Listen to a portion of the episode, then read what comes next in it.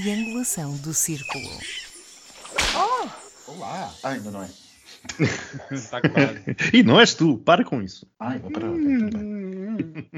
Olá, meus queridos e queridas ouvintes, bem-vindos ao centésimo vigésimo sétimo episódio da Triangulação do Círculo. O meu nome é Miguel Agramonte, sou o provocador de serviço deste episódio e desta feita falo-vos de Pádua, na Itália. Ah, eu estava à espera como é que ele ia dizer a palavra. Estava mesmo a preparar-me para dizer: Olá, eu sou o Max Pensador e estou de volta a Faro. Bem-vinda, Max. Obrigado, entretanto cheguei eu e sai a outra. Olá, eu sou o Daniel e estou a relaxar na praia do Meco. O facto dele estar já é uma surpresa, não é? Olha assim, depois de quatro episódios sem estar, Eu estive aqui, sabem como quando uma pessoa está em espírito, está no ar, está a flutuar. Eu estava a flutuar. Eu ouvia, respondia, mas desculpa, tu não estavas no ar, tu estavas debaixo de terra. quase. Mas, queridos, alguns de vocês eh, tiveram direito a um upgrade para algum BMW durante Oh. esta semana? Não, eu, eu tentei, eu como disse na semana passada, tent- na dia semana passada, não, há duas semanas, eu tentei de facto um upgrade, mas eh, Marcelo Rebelo já o tinha levado, portanto Oh. a TAP não me dá nada. Vou agora dizer que me deu um copo, uma garrafa de água. Não, não, não. De, de, tu, tu querias a garrafa e deu tu. Não, não, mas a garrafa depois não, não- acabaram por me dar porque o cartão bancário não funcionou. Ah, pronto. Rejeitou porque considerou, considerou o movimento da TAP fraude. Eu queria só dar aqui uma opiniãozinha minha, que eu também Ah. eu, não, eu não gosto de marcas alemãs, eu prefiro sempre os meus queridos Peugeots, uma marca francesa, Ah, é sempre mais resiliente. Não percebes nada de carros, claramente. É daquelas que acelera e vai para a frente. Olha, se foi, tudo bem. Lá se foram os patrocínios. Exato. Bom, mas então, que tal acharam daquela noite de domingo passado nas eleições do Brasil? O que é que eu tenho a dizer? Eu acho que, como algumas pessoas têm estado a notar, as eleições do Brasil, os votos de Lula foram os que se estava à espera, os votos de Bolsonaro não foram os que se estava à espera. E que, eh, uma vez mais, como começa a ser recorrente, nós tivemos um problema de sondagens. E a mim quer-me parecer que o problema de sondagens, que isto tem que conhecer um mercado onde as sondagens estejam a funcionar, por favor informe a triangulação, darkroom, arroba, arroba triangulação, a triangulacau do círculo.pt, porque nós de repente, eu assim de repente não me lembro de nenhum país onde as sondagens estejam a funcionar. Aliás, as únicas sondagens que acertam sempre são as russas e as turcas. Mas eh, eu acho que se começa a notar cada vez mais um efeito que é a capacidade que a extrema-direita tem, e dos populistas em geral, mas eh, com particular acutilância no populismo de direita radical, para não falar de extrema-direita, tem em mobilizar o voto do descontente. E, aliás, não apenas isso, mas também o voto que vota nestes, nestas áreas políticas ser, de algum modo, tímido quando chega à altura de dar resposta. E é aquilo que me parece. Não tenho conhecimento do nosso amigo Miguel sobre uma realidade brasileira, mas assim, visto muito à distância, o que me parece é que, uma vez mais, Bolsonaro conseguiu mobilizar muito voto indeciso e muito voto de gente que não se atreveu a dizer que votava Bolsonaro. Não sei se o terá feito à última da hora, ou se por isso simplesmente já seria voto que estaria convencido, mas não seria capaz de o dizer. Mas o que é facto é que, uma vez mais, vemos este fenómeno a acontecer. É um fenómeno, por acaso, global. É uma coisa impressionante como é que não há solidez em qualquer sondagem. E, mas eu aqui também acredito que tenham estas sondagens, pelo menos as últimas que saíram antes da eleição, há sempre uma agenda, não é? Há sempre uma agenda por trás de quem publica as sondagens de forma a influenciar o voto. E nós sabemos bem, quando temos sondagens que dão sempre o mesmo vencedor e que sempre com margens eh, elevadas, há sempre uma parte da população que diz já está garantido, não vou votar. Realmente eu não percebi qual é que foi aqui a movimentação de forças. Foi, como o Max dizia, o Bolsonaro conseguir mobilizar a sua base eleitoral ou se foi por ausência da base eleitoral de Lula da Silva. Mas Desculpa, provavelmente a base eleitoral tão polarizada como é brasileira é de uma enorme dificuldade em haver alguma coisa de mobilidade. Creio que esses fenómenos a existirem devem ser marginais, mas o que há é sempre algumas pessoas indecisas. E essas pessoas, provavelmente, Bolsonaro conseguiu mobilizar mais do que se estaria à espera. Bom, antes de mais, sempre achei difícil Lula ganhar na primeira volta. Aliás, disse Sim, tu eras, basicamente, tu eras basicamente a única analista dos últimos tempos a dizer isso, não é? Sim, Lula dificilmente ganharia na primeira volta e falhei na previsão do voto em Portugal. Fiquei muito contente por Bolsonaro não ter ganho em Portugal. Exceto em Lisboa. Bom, pronto, enfim, porque isso, isso tem outra explicação, mas o que denota que nos últimos anos houve uma imigração, com I, naturalmente, de muitos brasileiros já não com dinheiro, já não reformados para Portugal e foram esses que fizeram o voto pender a favor de Lula da Silva. Daniel, eu faço só notar que no Brasil eh, o voto é obrigatório, portanto as pessoas não decidem não ir. Elas terão de ir sempre, vá lá, não é? Enfim, poderão não ir e depois justificar o voto, etc. Mas essa, essa opção por ficar em casa no sofá, por já darem como garantido um vencedor, no Brasil não se coloca como se coloca, por exemplo, na Europa. Um outro aspecto que eu gostaria de realçar tem a ver agora com como dizem no Brasil, o vazamento de alguns vídeos de Bolsonaro e não só, enfim, de alguns elementos da sua entourage mais próximos. Ai, que ela é internacional, ela vai a, ela chegou a Pádua e pronto, fala em, fala em francês. Era francês que tu estavas a falar, não é? Era francês, sim, senhor. Olha, mas sabes que ali em San Marino, estive, estive lá há pouco, o pessoal gosta muito do E voilà. Bicharada, finalmente conheceram alguém que foi a San Marino, lembra-se na próxima Eurovisão. ah, sim, sim, eu adoro San Marino. Bom, e então. Isto para dizer que apareceu um vídeo do Bolsonaro e alguns elementos da sua, insisto, entourage uh, na maçonaria. Portanto, achei a coisa interessantíssima. E agora os, os, evangélicos estão furiosos a achar que foram traídos. E isto tem um impacto, porque isto passa-se nas redes, nas redes sociais, que são precisamente os locais que são frequentados por esta gente. Portanto, isto se tivesse a sair nos jornais, impressos, etc., isto passaria ao lado.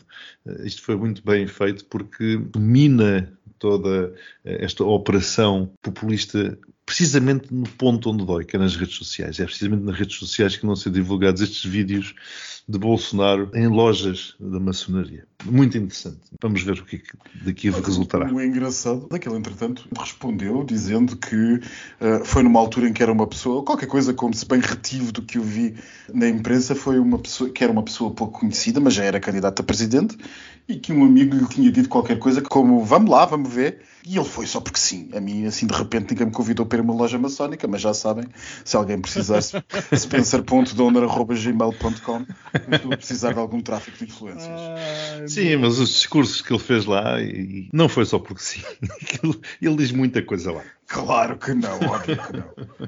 Meus queridos, vamos passar para a Next Crisis. Vamos falar do Reino Unido, nas crises que têm acontecido no Reino Unido, e daí sugeria uh, passarmos precisamente para a ajuda à economia que tem vindo a ser uh, colocada em prática no Reino Unido e eventualmente, em algum paralelismo que essa ajuda à economia possa ter, ou não, noutras ajudas, noutros países, também eles europeus. Este tema devia, este e outros temas deviam começar a assustar muita gente, principalmente aqui em Portugal. E aqui um pequeno ponto sobre Inglaterra, que na semana passada houve o tal debate na Assembleia da República aqui em Portugal e assisti perplexo e achei aquilo uma falta de etiqueta, que foi António Costa a enxovalhar o Ministro das Finanças inglês em plena praça pública como se fosse um boneco. Isto foi uma falta de diplomacia, de ética. Foi muito brega alguém usar outro político como arma política. Enfim, o mundo está realmente mudado e nós não estamos a acompanhar a velocidade. Oh Daniel, mas desculpa, já que tu começaste e gostando tu destes temas de economia, pedia-te para fazeres um enquadramento daquilo, enfim, para quem nos ouve, naturalmente, eh, daquilo que está a passar no Reino Unido. O que está a passar no Reino Unido não é só, eh, como há muitas, vi muitas pessoas a falar, que agora a primeira-ministra inglesa é que suporta o caos que se vive em, em, Inglaterra. Desde 2016 que nós já sabemos que a economia iria sempre entrar em contração ou pelo menos iria reduzir o seu PIB e o seu poder de compra devido à perda do mercado europeu. Mas há aqui um dado muito mais importante que ultrapassa o Banco Central Europeu ou o Banco Central inglês, que é a subida das taxas de juros nos Estados Unidos. E nós temos assistido nestes últimos meses a um aumento agressivo da taxa de juros nos Estados Unidos, o que leva o próprio país a exportar inflação para todo o resto do mundo. E há aqui uma situação única e caricata que é um investidor que queira comprar, por exemplo, dívida pública inglesa, títulos de dívida, porque todos os países vão se financiar ao mercado para depois injetar o dinheiro na economia. E o que nós temos visto é como as pessoas encaram o euro e a libra como economias fracas, com governos fracos, com dificuldades enormes, seja nos próximos três meses, seja daqui a seis anos, encaram que a única forma de refúgio e de ter alguma rentabilidade segura é comprando dólares e comprando títulos de dívida norte-americana.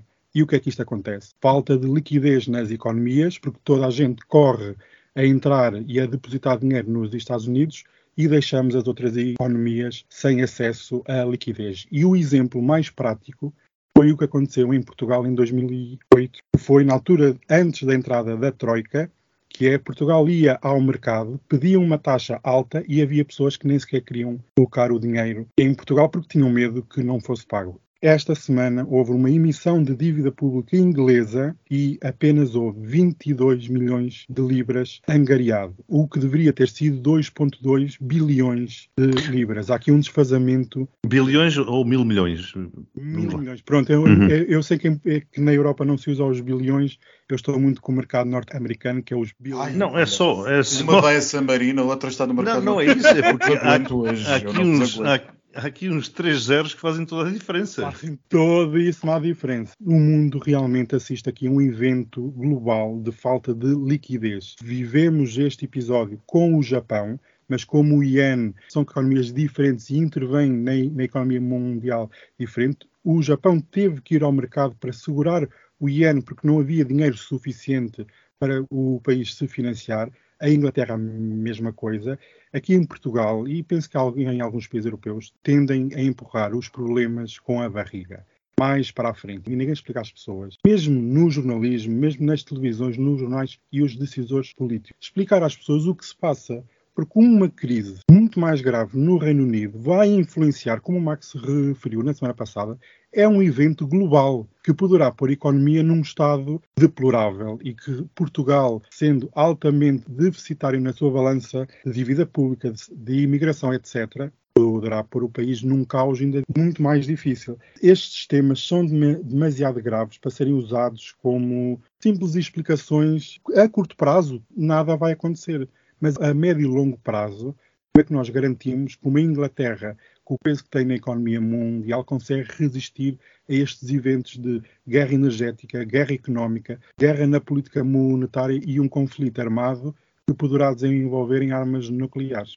Max, eu vou-te chamar aqui para a conversa, mas sem antes também referir a questão do Credit Suisse, que também foi algo que esta semana veio à baila, também com uma coisa semelhante. Digo eu, eu. Devo dizer, eu devo dizer que a questão do crédito suíço é, bom, enfim, é uma coisa semelhante, mas não é bem pelas mesmas razões, ainda que a falta de liquidez seja a tónica evidente nos dois assuntos. Mas a questão é que, no caso inglês, no caso inglês, estamos perante dívida soberana e perante uma incapacidade do país de se financiar.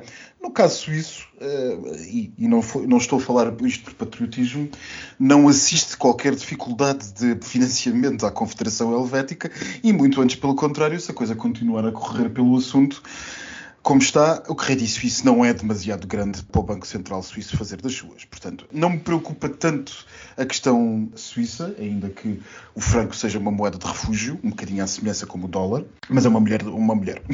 É uma moeda, é uma, uma moeda de refúgio. Uma mulher de refúgio. É uma moeda de refúgio uh, e é sabido como tal nos mercados, uh, nos mercados investidores.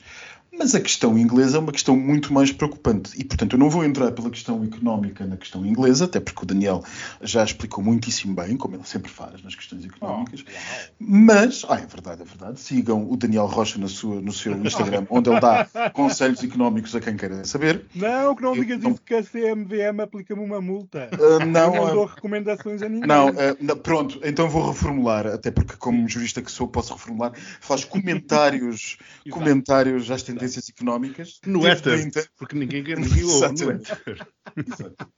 Teve, no entanto, a apostar na via política desta questão. E cá me parece que a via política é interessante se notar, porque, de alguma maneira, isto tem a ver um bocadinho com o que eu ia dizer há bocado não, e não disse relativamente a Bolsonaro e o Lula, que é, as coisas podem estar drasticamente mal num país, mas parece sempre incrível que os votos e as votações desde Zumba nos últimos anos ou apoiam ferozmente quem é o responsável por essa, pelo mal-estar de todas as coisas, ou então torna-se difícil sequer tirar de lá as pessoas. O Brasil é o que se vê. Qualquer pessoa com dois dedos de testa percebeu o que é que se passou nos últimos anos no Brasil que nós estejamos onde estamos, com dificuldade com, a debater estas migalhas de pós-percentuais para tirar de lá o Bolsonaro, é identicamente fascinante ao facto dos ingleses terem, depois de tudo o que se passou com o Partido Conservador e tudo o que se passou com Boris Johnson, ainda assim, lhe terem dado a maioria absoluta. Portanto, este assunto, esta senhora Liz Truss e o assunto Inglaterra é um assunto que já vem de trás não tem apenas a mão de um outro senhor lá sentado em Moscou, mas tem uma grande influência no dinamitar da democracia inglesa, ao ponto de os ingleses estarem basicamente perdidos desde 2016.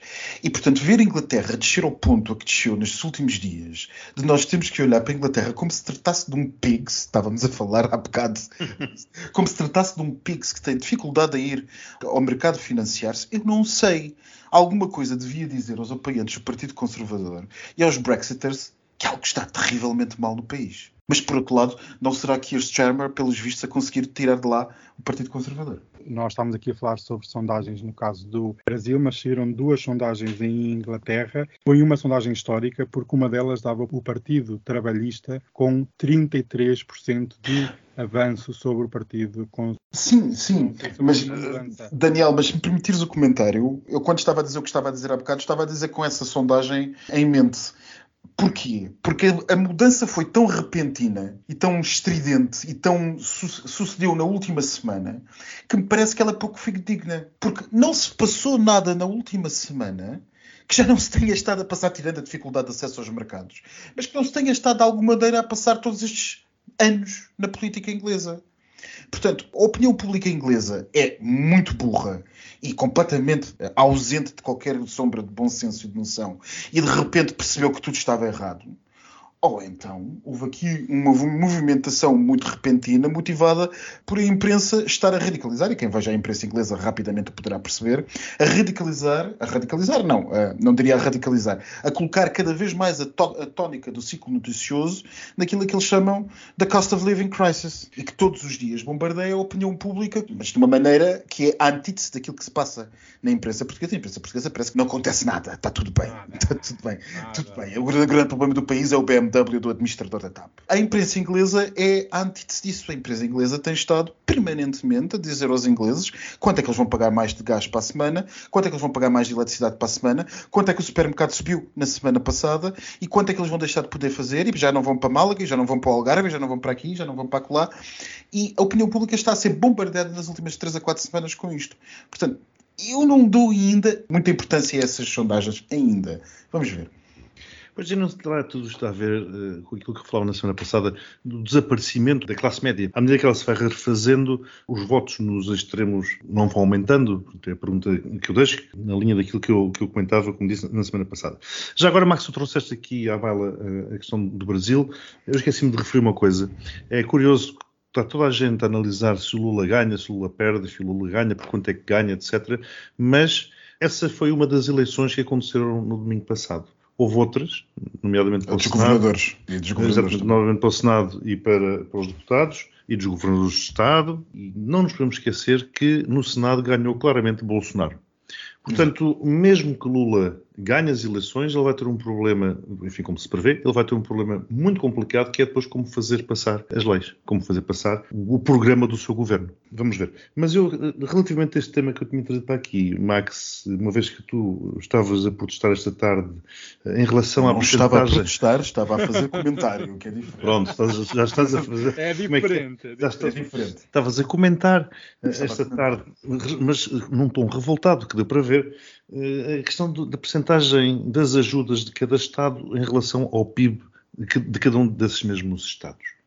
Não está relacionado com isto que estavas a dizer agora. O que eu estava a dizer esta, esta tarde no nosso famosíssimo grupo uh, do WhatsApp, que nós não paramos de receber pedidos de adesão, dá, no nosso famosíssimo é, grupo privado, é privado. privado do WhatsApp, onde comentamos tudo o que acontece e dizemos o que não podemos dizer aqui em linha. E isto foi motivado porque, justamente porque a imprensa inglesa que eu estava nesse momento a ver estava a analisar os variedíssimos pacotes dos Estados europeus de resposta à, à, crise que temos em mãos, a crise de custo de vida e de inflação e basicamente custos de, generalizados que estão a crescer.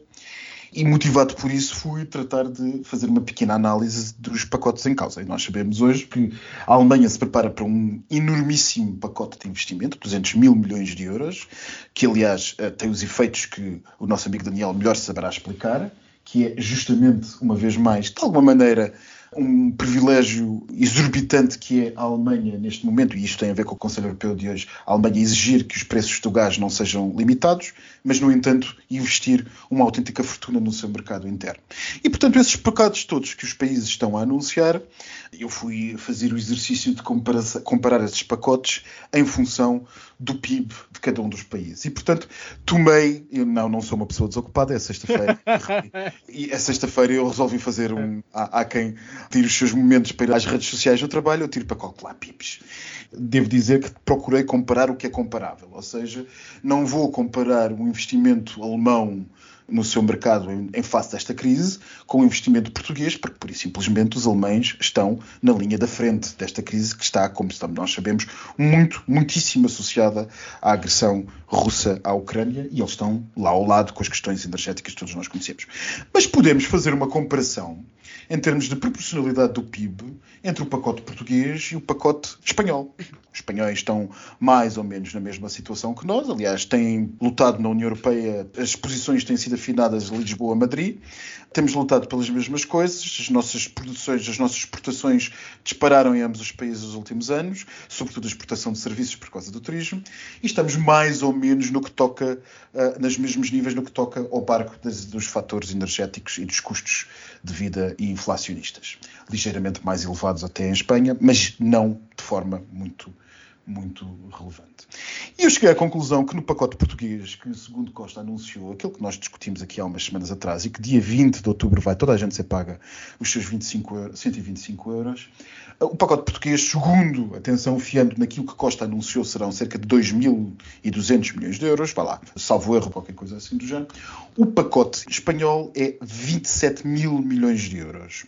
Ora, fazendo uma proporção ao PIB, e eu não vos vou agora entreter como é que se faz essa, essa proporção, mas sabendo que o PIB português anda à volta de 250 mil milhões de euros por ano, depois do extraordinário crescimento que temos tido nos últimos anos, e o espanhol andará à volta de 1425, temos uma proporção de cerca de 5,5 a 5,7 vezes superior. Portanto, tudo aquilo que Espanha produz é 5,5 a 5,7 vezes maior do que o que Portugal produz que é natural, tem mais população, tem... o que interessa neste tipo de coisas é talvez mais o PIB per capita.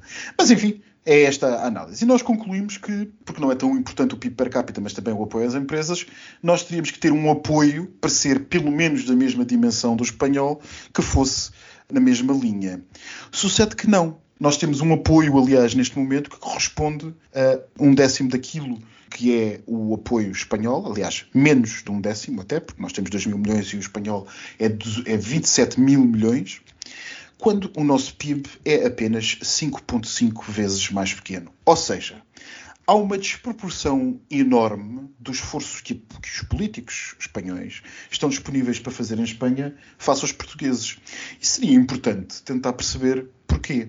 Mais importante do que perceber onde é que estamos a gastar os dinheiros dos BMWs, talvez fosse de perceber porquê que os nossos políticos fazem determinadas escolhas.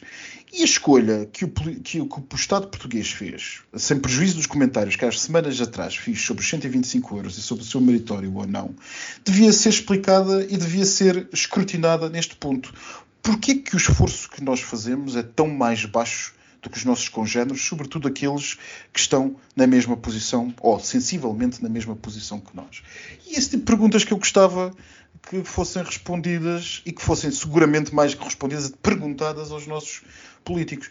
Porque a resposta, como eu vos dizia no nosso grupo, até pode ser sensata, até pode haver uma razão sensata para que isso assim seja. Imaginemos que o, o Estado tem, ou o Governo tem informações que lhe permitem concluir que, do ponto de vista português, a questão poderá ser não tão grave como os espanhóis estão a antecipar. Mas eu sinceramente não acredito que isso implique que nós tenhamos um esforço tão mais baixo do que os espanhóis. E é isto. Convinha que ou algum jornalista, ou quem sabe, mesmo a própria oposição, fizesse este tipo de perguntas que eu acho que os debates na Assembleia da República seriam muito mais interessantes. Digo eu. Mas, queridos, o que tempo corre, como sempre, mais rápido do que nós queremos, mesmo aqui no nosso podcast, e vamos dar um saltinho até à Turquia. Vamos fazer aquilo que fazíamos há uns tempos, que é tentar uh, antever o futuro. Nós temos uma Turquia com eleições à porta e com cerca de 100% de inflação e com uma lira em queda livre. Consta que há umas tendências e do Sr. Erdogan para fazer uma, umas provocações. Daniel, vou começar por ti. O que é que tu ante... lá, isto pareceu uma bomba aí. foi, foi, foram os turcos, eles são Já conhecidos. Eles são conhecidos. o, que é que, o que é que tu antevês que possa vir por aí assim? A situação na, económica na Turquia com a inflação neste estado é horroroso.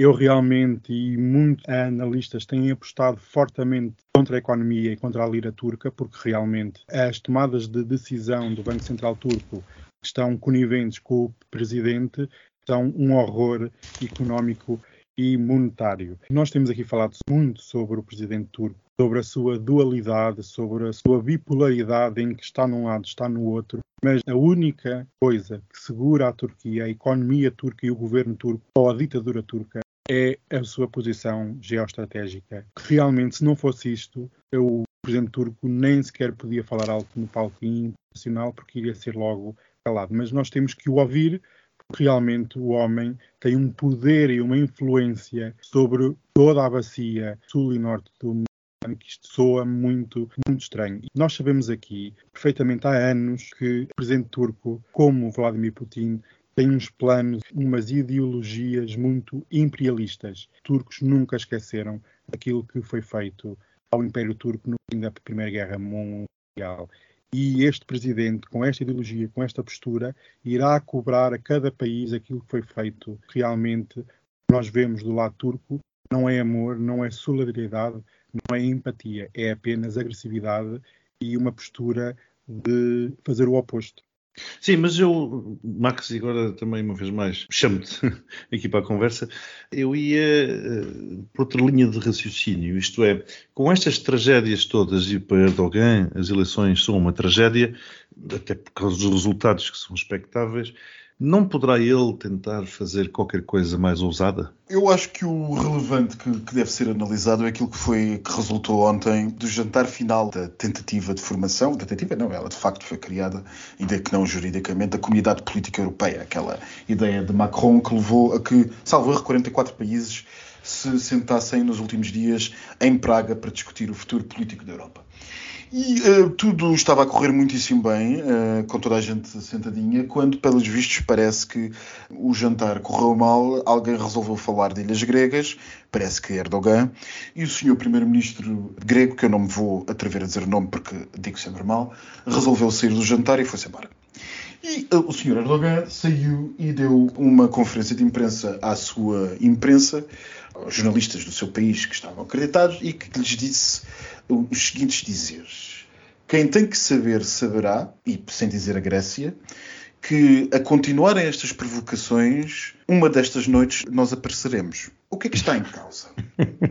Estás a rir, mas foi isto mesmo que ele disse. Eu sei, eu sei. Na calada da noite. Na, na calada da noite, um destes dias nós aparecemos. E, e, depois, quando lhe perguntaram o que é que ele queria dizer, ele disse: Quem tem que saber, sabe o que é que eu quero dizer. Portanto, isto parece, eu não sei o que é que isto parece, mas parece. Não parece, isto é uma ameaça velada, não é? Sim, exatamente. Isto é uma ameaça clara e os gregos perceberam-na claramente. Os gregos, eh, uma vez mais, a nossa imprensa estava a falar de outras coisas. Os gregos notificaram há quatro semanas a NATO de que enfrentavam uma situação de possível beligerância o que não deixa de ser interessante porque a possível beligerância, portanto, para quem não saiba, o procedimento interno é quando um país considera que poderá estar a ser ameaçado, deve notificar os seus parceiros da NATO. O problema é que os parceiros da NATO incluem o país que provavelmente o ameaça. E, e, e, o que nos leva a uma situação que, se alguém pensava que 2022 tinha começado mal, cá me cheira que 2023 eu não quero ser derrotista, mas 2023 poderá começar com uma surpresa nos vossos desejos de ano novo. Porquê? Porque, para quem observa, bem tem notado que há uma coisa que os ditadores têm feito, os ditadores chinês e russo, parece que há gente, eh, académicos, que não deixam que se trate Erdogan ainda por ditador, mas eu atrevo-me a fazê-lo. E ditadores como Erdogan têm feito nos últimos tempos, que é a famosa guerra híbrida, que é como quem diz distúrbios de comunicações, eu vou ali com o meu F-16, ups, desculpa, entrei pelo território da Finlândia, já estou a sair, vou mandar um, um míssil, por acaso passa por cima de Taiwan, desculpem, não era a minha intenção, mas era. E os turcos têm feito isto com as ilhas gregas, com resquícios de malvadez, os voos rasantes dos caças turcos têm sido entre as duas e as seis da manhã sobre ilhas habitadas gregas. Imaginem o que é vocês, por exemplo, tu que estás aí no Meco, Daniel, acordares com um caça espanhol às duas da manhã a passar-te por cima. E é isto que os gregos têm estado a viver. Os gregos estão muito quietinhos, basicamente a fazer o que estes países que sofrem este tipo de ameaças tendem a fazer, que é ficar quietinhos a ver se a coisa passa. Mas nós estamos a entrar num ponto de ebulição. Dir-nos-ia o nosso auditório. E os turcos atravessiam. Pois o problema é que Erdogan tem um problema.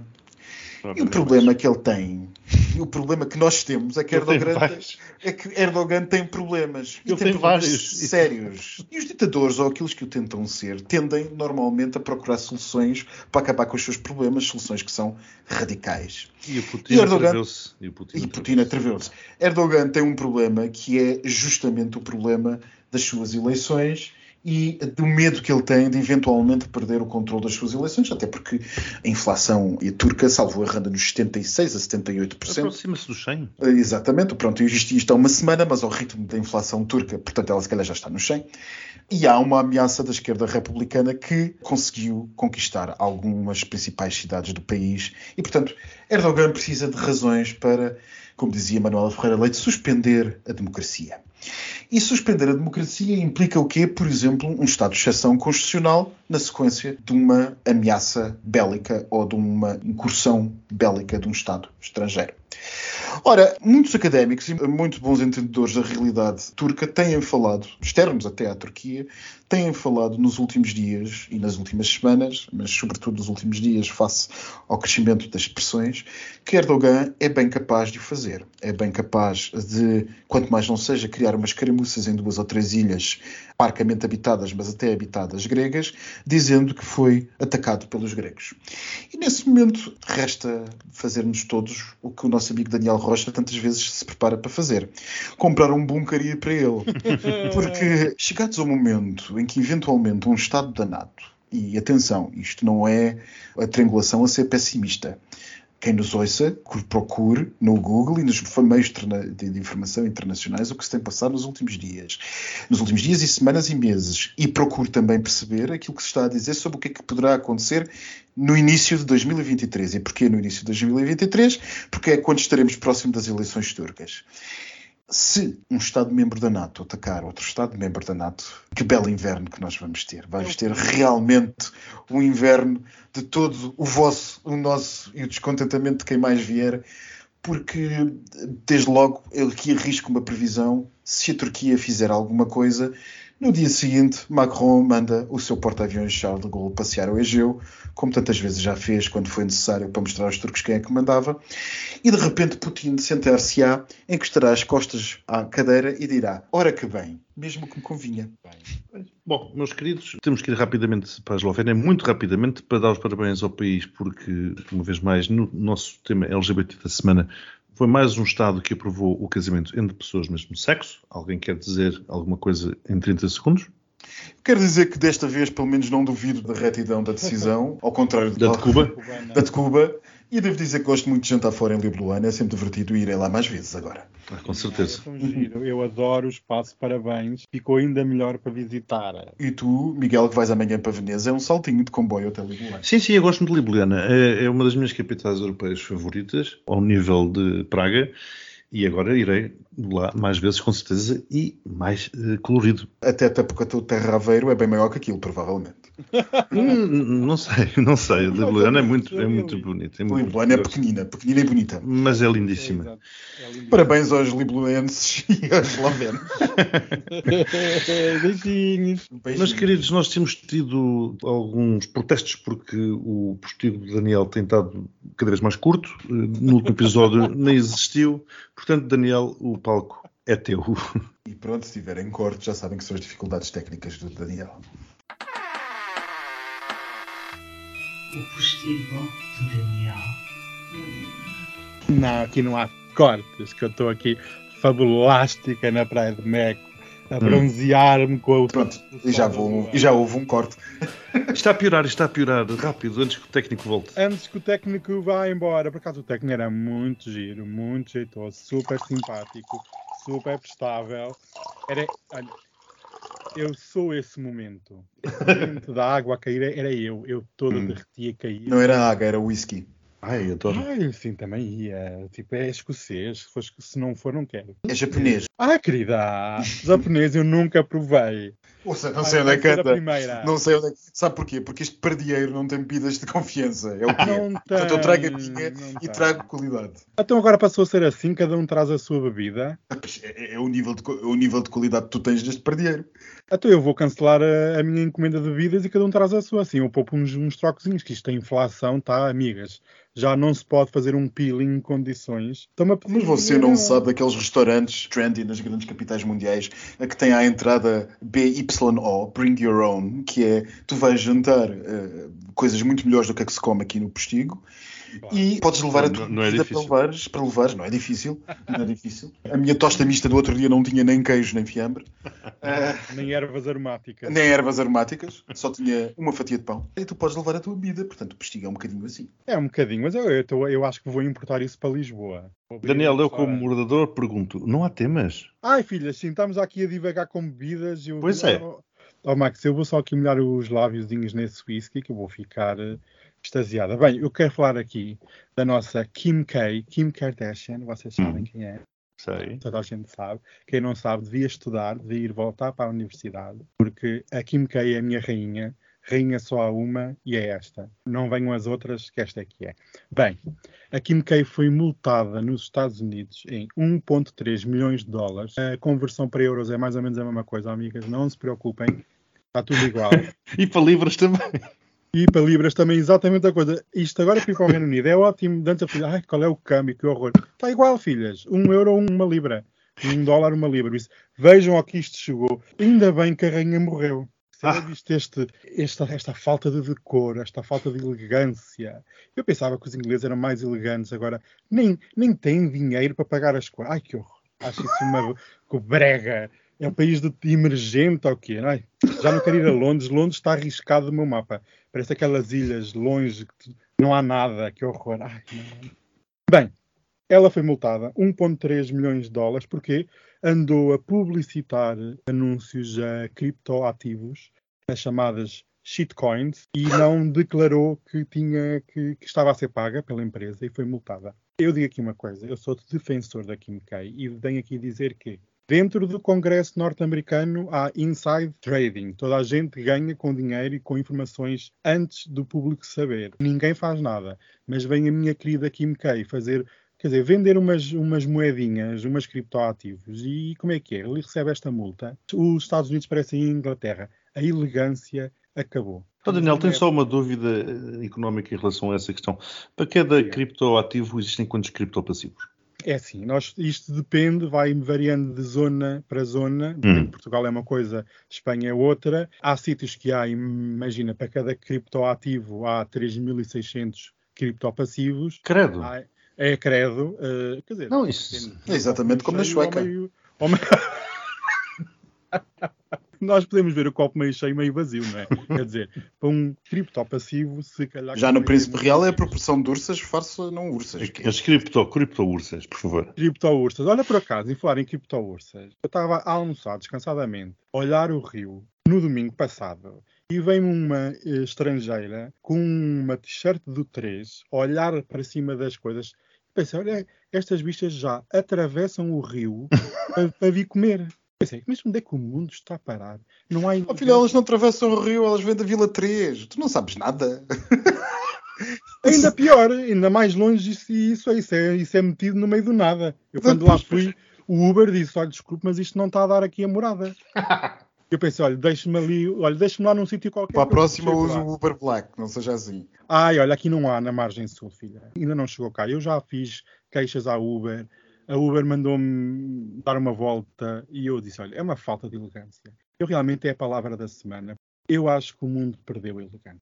Meu Sei. querido, mais alguma coisa? Ou podemos mandar beijinhos? Podemos mandar Eu vou-me embora que o beijinhos. meu whisky acabou, de qualquer maneira. Hum. Então, beijinhos, beijinhos para todos, beijinhos para Ei. todas, beijinhos para todos. Hum. Continua a- a toda a gente. E até para a Ai, semana. disse demais, não foi? Eu gosto das pessoas, eu adoro pessoas. Venham todas, saltem para cima de mim, pessoas. Foi isso que a Ursa lá na margem sul tentou. Pedro. A cripto-ursa, filha, a cripto-ursa. Ursa. Eu adoro círculo. Beijinhos. Beijinhos.